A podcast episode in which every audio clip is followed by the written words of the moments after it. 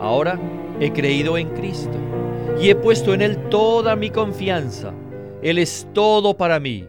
Él es mi esposo, mi cabeza, mi persona y mi vida. Aleluya. Él lo es todo para mí. Bienvenidos al estudio Vida de la Biblia con Witness Lee. Esperamos que este estudio vida los introduzca en un disfrute más profundo de las escrituras y de nuestro querido y precioso Señor Jesús. Visítenos en nuestra página de internet radiolsm.com y allí podrán escuchar gratuitamente todos los programas radiales del estudio vida. Romanos 7 pone de manifiesto la esclavitud del pecado en nuestra carne. Fuimos identificados con Cristo por medio del bautismo. Hemos crecido juntamente con Él en la semejanza de su muerte y ahora crecemos juntamente con Él en la semejanza de su resurrección. Pero con todo y eso aún existe la ley de Dios, la cual está fuera de nosotros, y la carne, que también es parte de nuestro ser. Hablaremos hoy de Romanos 7 en la primera parte de este tema que se titula El cautiverio de la ley en nuestra carne. Y hoy nos acompaña Eric Romero para colaborarnos con los comentarios. Eric, gracias por su visita. Me alegra regresar al programa. Hoy llegamos a uno de los mensajes más cruciales y sorprendentes en todo el estudio vida de Romanos creo que seremos introducidos en una perspectiva que nos sorprenderá e iluminará muchísimo. Y para iniciar, me parece muy útil que leamos los primeros versículos del capítulo 7 de Romanos como introducción al mensaje. ¿Qué le parece? Estoy muy de acuerdo con usted. Romanos 7, versículos del 1 al 6 dicen lo siguiente. ¿Acaso ignoráis, hermanos? Pues hablo con los que conocen la ley que la ley se enseñorea del hombre mientras éste vive. Porque la mujer casada está ligada por la ley al marido mientras éste vive. Pero si el marido muere, ella queda libre de la ley referente al marido. Así que, si en vida del marido se une a otro varón, será llamada adúltera. Pero si su marido muere, es libre de esa ley, de tal manera que si se une a otro varón, no es adúltera. Así también a vosotros, hermanos míos, se os ha hecho morir a la ley mediante el cuerpo de Cristo, para que seáis unidos a otro, a aquel que fue levantado de los muertos, a fin de que llevemos fruto para Dios. Porque mientras estábamos en la carne, las pasiones por los pecados, las cuales obraban por medio de la ley, operaban en nuestros miembros a fin de llevar fruto para muerte pero ahora estamos libres de la ley por haber muerto a aquella en que estábamos sujetos, de modo que sirvamos en la novedad del espíritu y no en la vejez de la letra. Gracias, Eric. Bien, con esta lectura bíblica vayamos de una vez a Lee para escuchar el primer segmento de este mensaje del estudio vida de Romanos. Adelante. Ahora, al llegar al capítulo 7, encontramos más asuntos que necesitamos ver. A fin de que nosotros veamos y podamos entrar en la verdadera experiencia de la identificación con Cristo, necesitamos ver un aspecto negativo. Esta es la esclavitud de la ley en nuestra carne. Sí, hemos sido identificados con Cristo, lo cual significa que somos uno con Él al haber sido bautizados en Él, y hemos crecido juntamente con Él en la semejanza de su muerte. Y ahora estamos creciendo juntamente con Él en la semejanza de su resurrección. Pero aún siguen existiendo dos cosas. Una es la ley y la otra es nuestra carne. Repito una vez más que hemos sido unidos a Cristo y estamos creciendo juntamente con Él. Y ahora, con todo lo que somos, nos presentamos a Dios y a la justicia para ser santificados por la vida eterna y disfrutar más de las riquezas de esta vida divina. Sin embargo, aún siguen existiendo dos cosas. Una es la ley, que está fuera de nosotros, y la otra es la carne, dentro de nosotros. Pero en el versículo 14 del capítulo 6, Pablo dice que ya no estamos bajo la ley, sino bajo la gracia. En los capítulos 5 y 6, Pablo nos ha dejado muy en claro que estamos bajo la gracia. Entonces, ¿cómo es que ya no estamos bajo la ley? ¿Qué quieres decir, hermano Pablo, cuando dices que ya no estamos bajo la ley? Solamente debido a esta corta cláusula, Pablo tuvo que escribir otro capítulo para explicarnos cómo es que ya no estamos bajo la ley. Sin el capítulo 7 jamás podríamos entender claramente cómo hemos sido librados de la ley. La ley sigue allí. Así que, ¿cómo podemos decir que ya no estamos bajo ella? ¿Acaso la ley ha sido revocada por Dios? ¿Acaso Él la ha anulado o la ha abolido? No, Dios no ha revocado la ley. La ley aún permanece. ¿Cómo entonces podemos decir que ya no estamos bajo la ley? Oh Señor, te doy gracias por el capítulo 7 de Romanos. Sin este capítulo jamás podríamos entender cómo es que ya no estamos bajo la ley. Después de ver el contenido de los primeros seis versículos, nos quedará en claro que, alabado sea el Señor, hemos sido liberados de la ley. Todos hemos sido librados y ya no estamos bajo ella. En los primeros seis versículos encontramos a dos esposos y el resto de este capítulo se habla de tres leyes. Por lo tanto, este es un capítulo sobre dos esposos y tres leyes. Ahora bien, ¿quién es el esposo en Romanos 7? Necesitamos toda la Biblia para entender esto.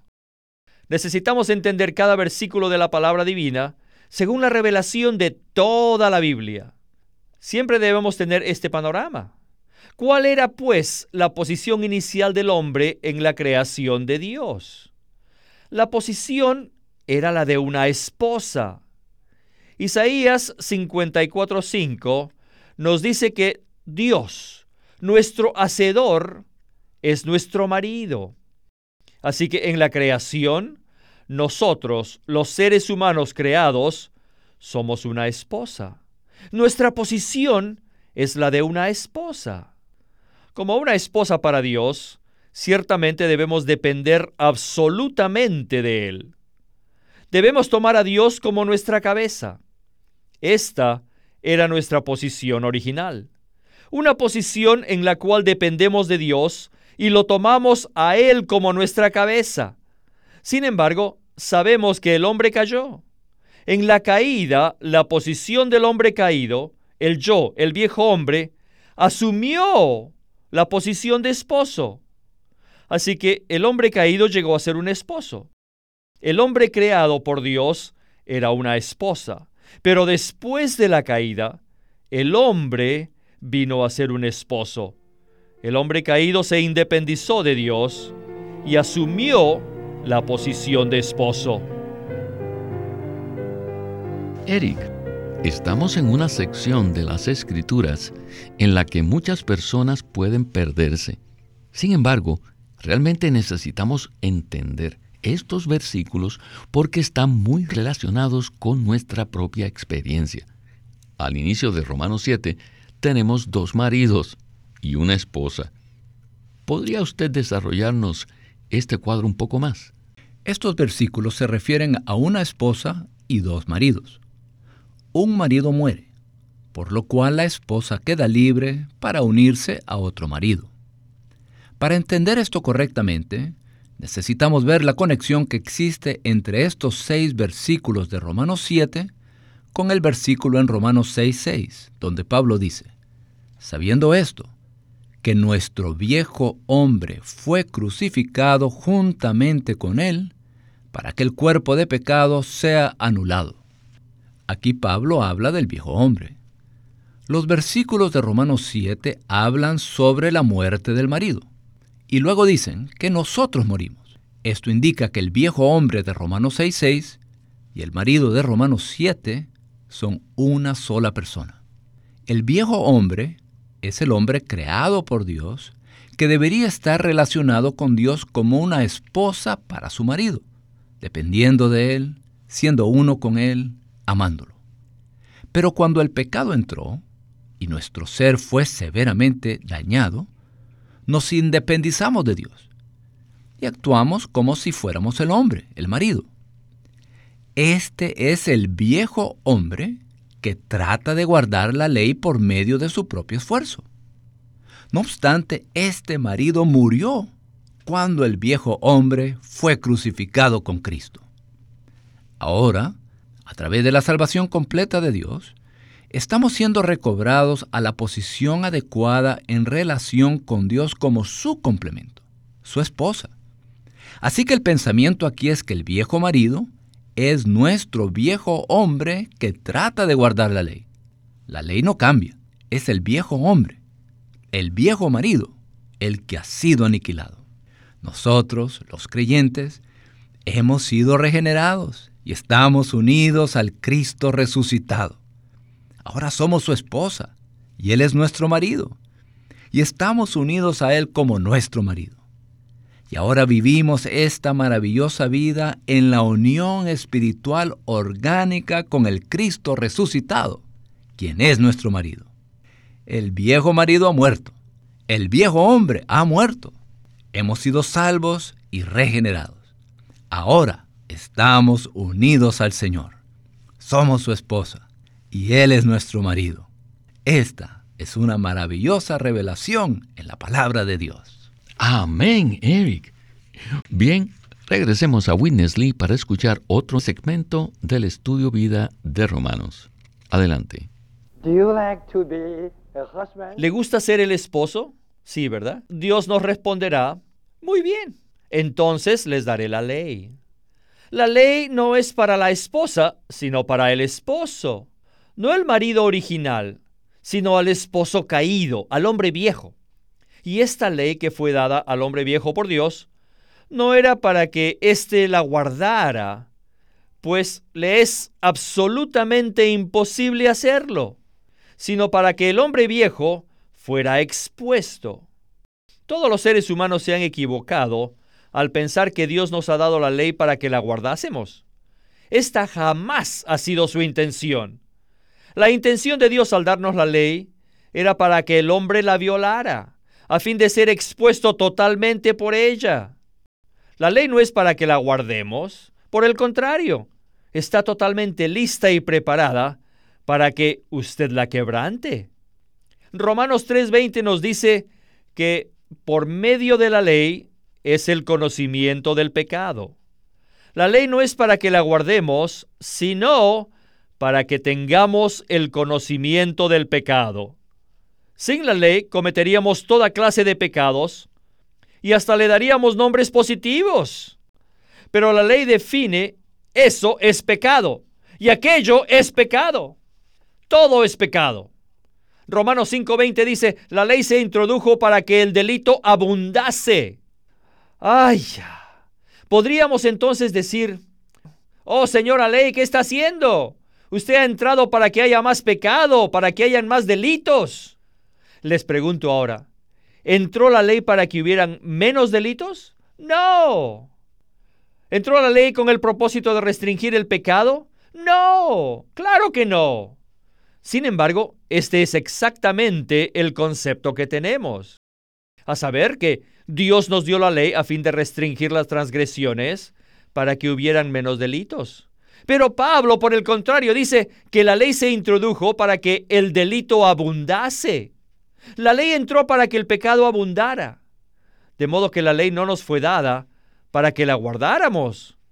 Nosotros no podemos hacer otra cosa que quebrantar la ley. Por ejemplo, la ley nos dice, ama a tu prójimo como a ti mismo. Esta es la ley que trata de amar, pero que nunca la podemos guardar. Les digo, aún a ustedes jóvenes que están en la escuela, que aunque tuvieran una pequeña cosa que no costara más de cinco centavos, no serían capaces de regalárselo a uno de sus compañeros. a los de su clase, debido a que se aman a ustedes mismos mucho más de lo que aman a sus compañeros. Traten de amar a sus compañeros como a sí mismos. Es imposible. Les aseguro que todos aquí en esta reunión han quebrantado y aún siguen quebrantando uno de los diez mandamientos. ¿Quién pues puede guardar la ley? Es un chiste si dice usted que puede guardar la ley. Pues la ley nos fue dada no para que la guardásemos, sino para que el pecado abundara. Esta es realmente una perspectiva asombrosa e incluso revolucionaria en cuanto a la ley dada por Dios. Es decir, que la ley no fue dada para ser guardada, sino más bien para poner en evidencia la verdadera condición del hombre caído. ¿Qué nos puede usted comentar respecto a esto? El propósito por el cual fue dada la ley es poner al descubierto la verdadera condición del hombre caído. Nos puede ayudar un poco referirnos a Gálatas 3. Allí la ley se refiere a una persona llamada ayo, que es un tutor o un guía de niños. En la antigüedad, el ayo conducía a los niños pequeños a la escuela, a su maestro. Pues bien, la ley es como este ayo o tutor, a fin de llevarnos a Cristo para que seamos justificados por gracia por medio de la fe. Con Cristo mismo, quien llega a ser la justicia imputada a nosotros. Es un error muy grave que intentemos cumplir los requisitos de la ley por medio de nuestra carne, por medio de nuestra vida natural, para tratar de llegar a ser aceptables a Dios. Esta fue la historia de Pablo a la que se hace referencia en Romanos 7. Él era celoso por la ley, absolutamente comprometido con la ley. Ejerció toda su fuerza para guardarla y lo hizo bien, excepto por un mandamiento. No codiciarás. Pablo fracasó una y otra vez y estaba desesperado. Tenemos que ver por qué razón la ley fue dada. La ley fue dada para ponernos al descubierto, para guardarnos y para conducirnos a Cristo. Ahora, cuando esto sucede en nuestra experiencia, es decir, cuando somos puestos al descubierto, entonces nos damos cuenta de que cuando Cristo fue crucificado, nuestro viejo hombre, es decir, la persona que trató de guardar la ley por la fuerza natural, ese viejo hombre, que era nuestro viejo marido, ha muerto. Y Cristo, cuya muerte cumplió todos los requisitos justos de la ley, ahora ha resucitado para ser nuestro marido. Creemos en Él. Hemos sido bautizados en Él. Estamos unidos a Él y ahora estamos viviendo con Él como nuestro marido. Somos uno con Él. Nos sometemos a Él y lo honramos. Esta es la luz en este pasaje, entendido conforme a las escrituras en su conjunto. Muchas gracias por esta explicación tan útil. Es una perspectiva revolucionaria. Bien, escuchemos a Winnesley en la conclusión de este mensaje del estudio vida de Romanos. La ley fue dada al viejo hombre, pero el viejo hombre, el cual es el marido viejo, ha muerto como el viejo hombre ya ha muerto, yo como su esposa he sido librado de esta ley. Pablo dice que la ley del marido se enseñorea de la esposa mientras éste vive. Pero una vez que el marido muere, la esposa queda libre.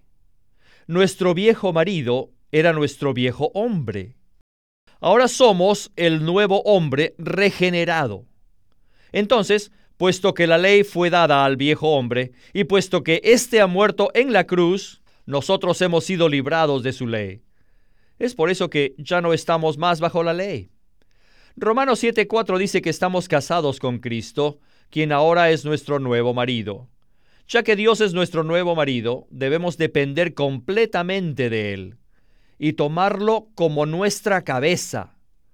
Al hacer esto, dependiendo de Él, llevaremos fruto en resurrección para Dios y serviremos al Señor en novedad de espíritu. Ya no estaremos más en la carne, sino en novedad de espíritu. El pensamiento detrás de todo esto es muy profundo, como lo es la obra de justificación de Dios que vimos en el caso de Abraham. En su obra de justificación, Dios llama a su pueblo escogido a que salgan de todo lo que no es Dios y le tengan solo a Él. Dios llamó a su pueblo a que saliera de su estado caído y viniera a Él, con el fin de que ellos dejaran de depender de sí mismos y dependieran de Él en todo. Esto implica que ellos lo tomaran a Él como su único esposo. ¿Y qué significa tomar a Dios como nuestro esposo? Significa que todo lo que somos, todo lo que tenemos, todo lo que hacemos ha terminado. Dejamos de hacer y confiamos únicamente en Dios, en todo. No debemos vivir por nosotros mismos, ni hacer nada por nosotros mismos.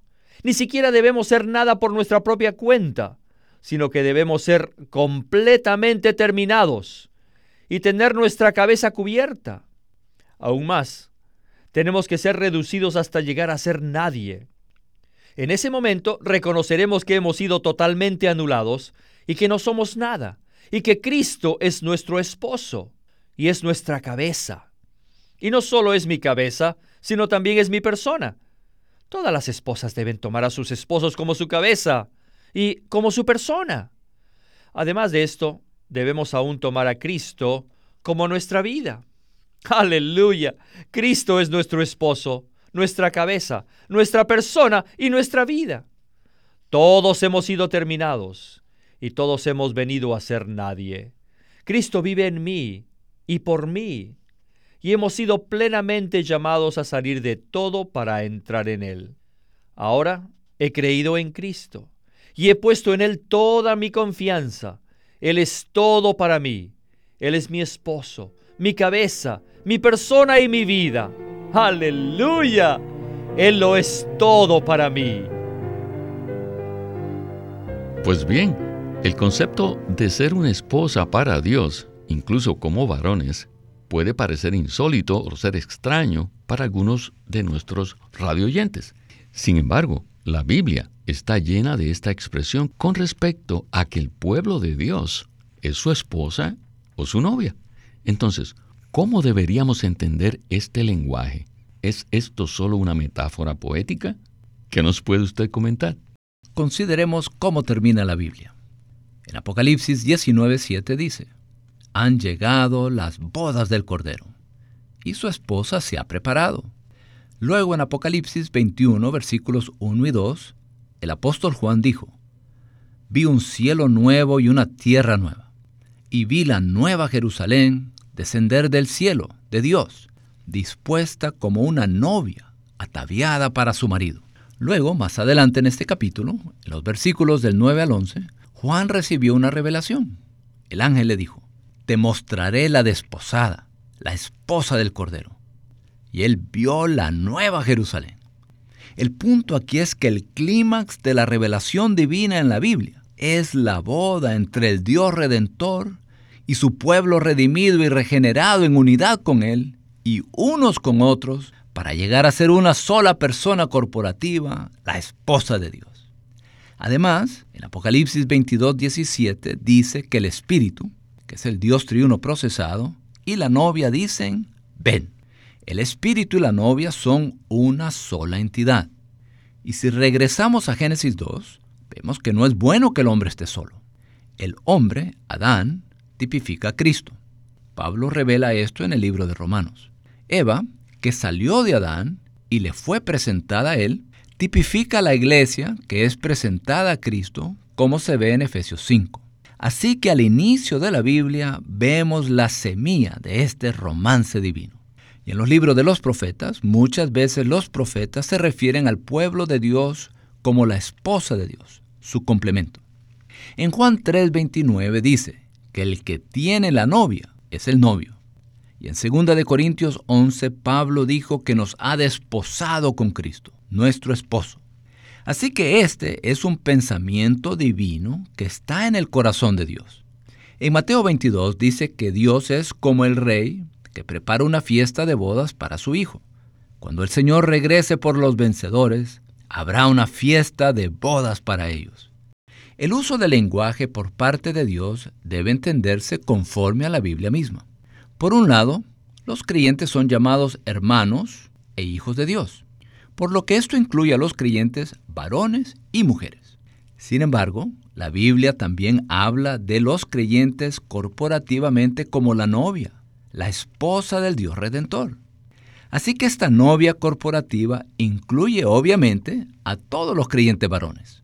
Y tenemos que darnos cuenta de que espiritualmente hablando, el hombre, el marido, es Cristo mismo. Y los creyentes en forma corporativa somos la esposa de Cristo. Por supuesto, en la vieja creación, en nuestro cuerpo físico, somos hombres y mujeres en nuestro vivir y en nuestras relaciones unos con otros. Pero desde el punto de vista de Dios, todos los creyentes, hombres y mujeres, en la resurrección seremos parte de la esposa, la novia del Dios Redentor. Ahora necesitamos entender los versículos del 1 al 6 de Romanos 7 bajo esta luz. Nosotros fuimos creados para ser el complemento de Dios, pero caímos en presunción, en rebelión y en independencia. Usurpamos la posición del marido, tratando de ser el hombre, tratando de vivir independientemente de Dios. Pero este viejo hombre, que trataba de vivir de esa manera y trataba de cumplir la ley, fue crucificado.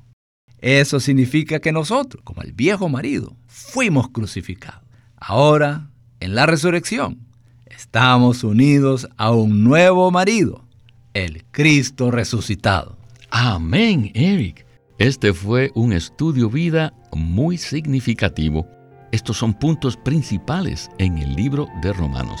Sé que volveremos a visitar muchos de estos puntos y esperamos que usted pueda acompañarnos en algunos de esos programas. Gracias, espero regresar pronto.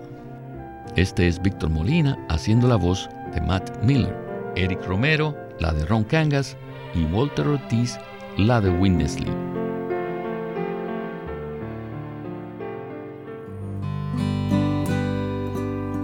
Queremos animarlos que visiten nuestra página de internet libroslsm.com. Allí encontrarán los libros del Ministerio de Watchman Nee y Witness Lee. Una vez más, libroslsm.com.